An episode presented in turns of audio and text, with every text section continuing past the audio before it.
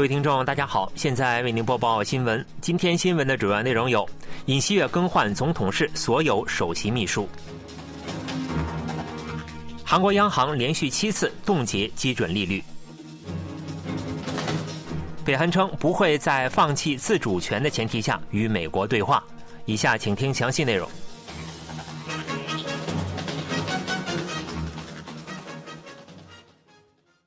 韩国总统尹锡悦三十日新设负责政策事务的政策室室长职位，并更换了总统室所有首席秘书。现国政企划首席秘书李官燮被任命为首任政策室室长，将于本月三十日就职。尹锡悦当天还任命国政状况室长韩武燮为政务首席秘书，任命总统室发言人李杜运为宣传秘书。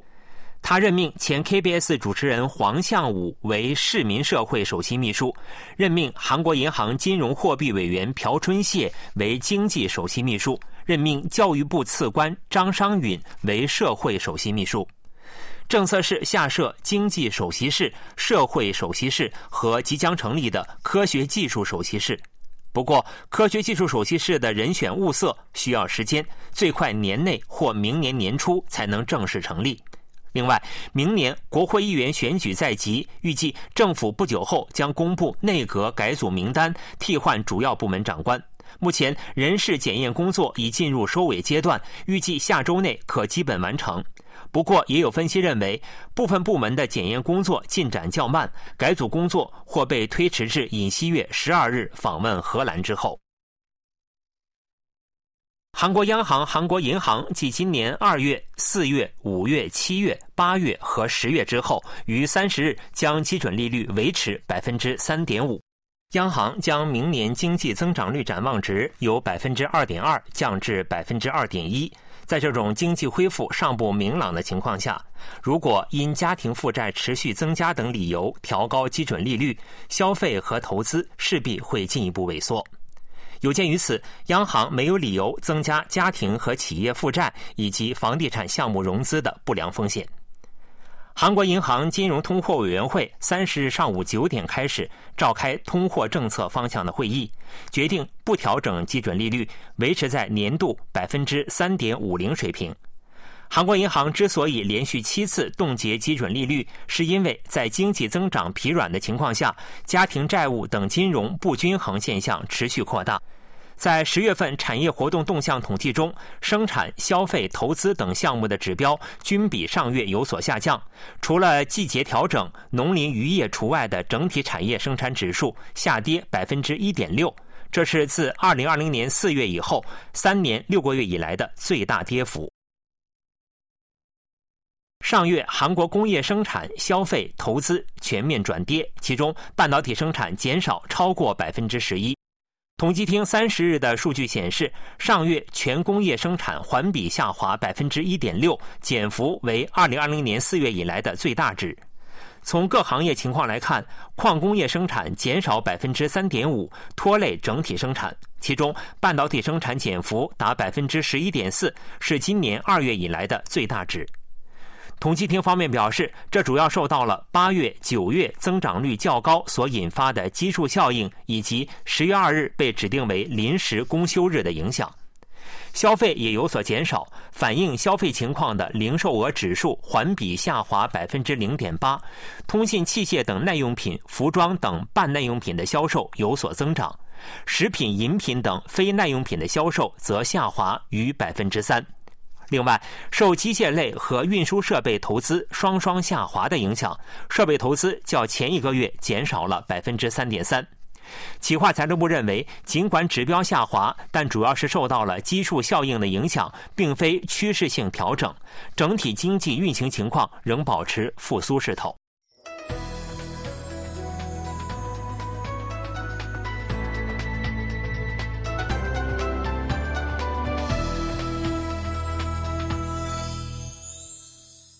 KBS World Radio，这里是韩国国际广播电台新闻节目，欢迎各位收听。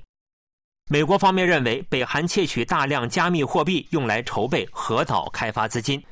美国财政部将参与上述筹资活动的洗钱公司列入制裁名单。财政部公布了针对北韩网络活动的新制裁措施，将协助北韩漂洗所窃取加密货币的公司辛巴子列入制裁名单。辛巴子拥有混币器技术，能够使加密货币的流动途径变得难以追踪。美国财政部表示，辛巴子利用该项技术帮助北韩洗钱。北韩黑客组织拉萨路集团在窃取数百万美元的加密货币后，利用辛巴德的技术兑换为现金。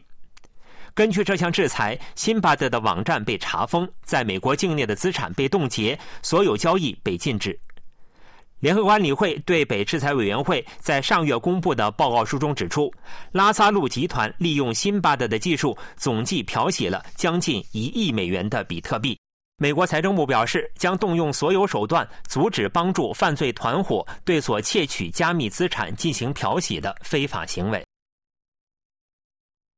有分析指出，北韩黑客组织展开了针对苹果电脑运行系统的攻击。据美国之音三十日报道，根据美国信息技术安全公司 SentinelOne 公布在官网上的报告书。有迹象显示，黑客组织布鲁诺若夫最近展开了针对美国苹果公司电脑运行系统的黑客攻击。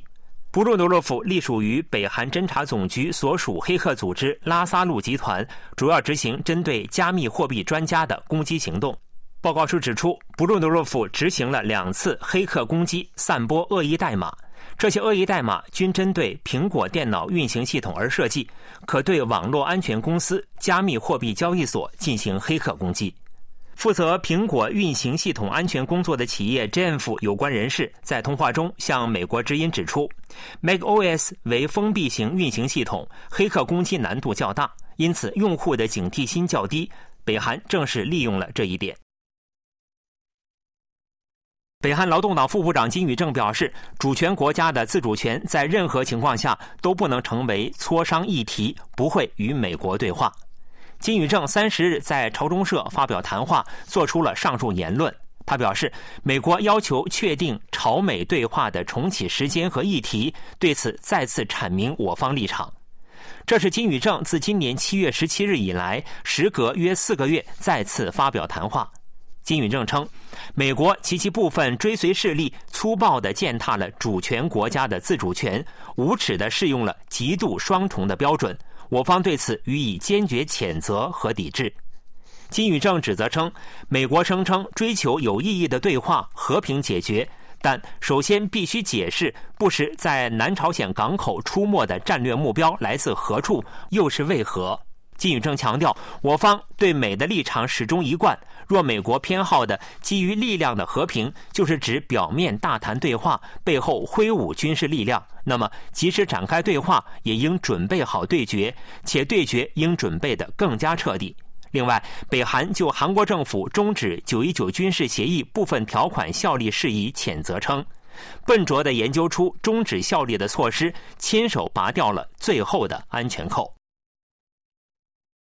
韩国统一部就北韩劳动部副部长金宇正发表针对美国的谈话一事表示，很难断定美北间会否展开对话。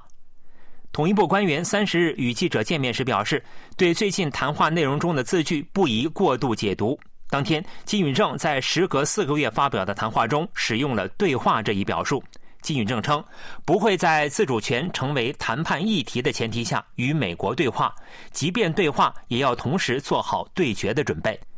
统一部官员说，金宇正一直以来持续就重要事务发表立场，这次也是如此。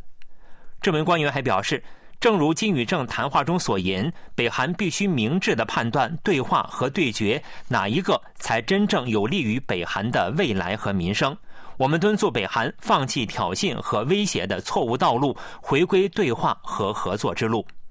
另外，统一部表示，北韩对韩国终止九一九军事协议部分条款效力的正当行为和防御性质的军演进行牵强附会的解释，并持续进行军事威胁，对此深表遗憾。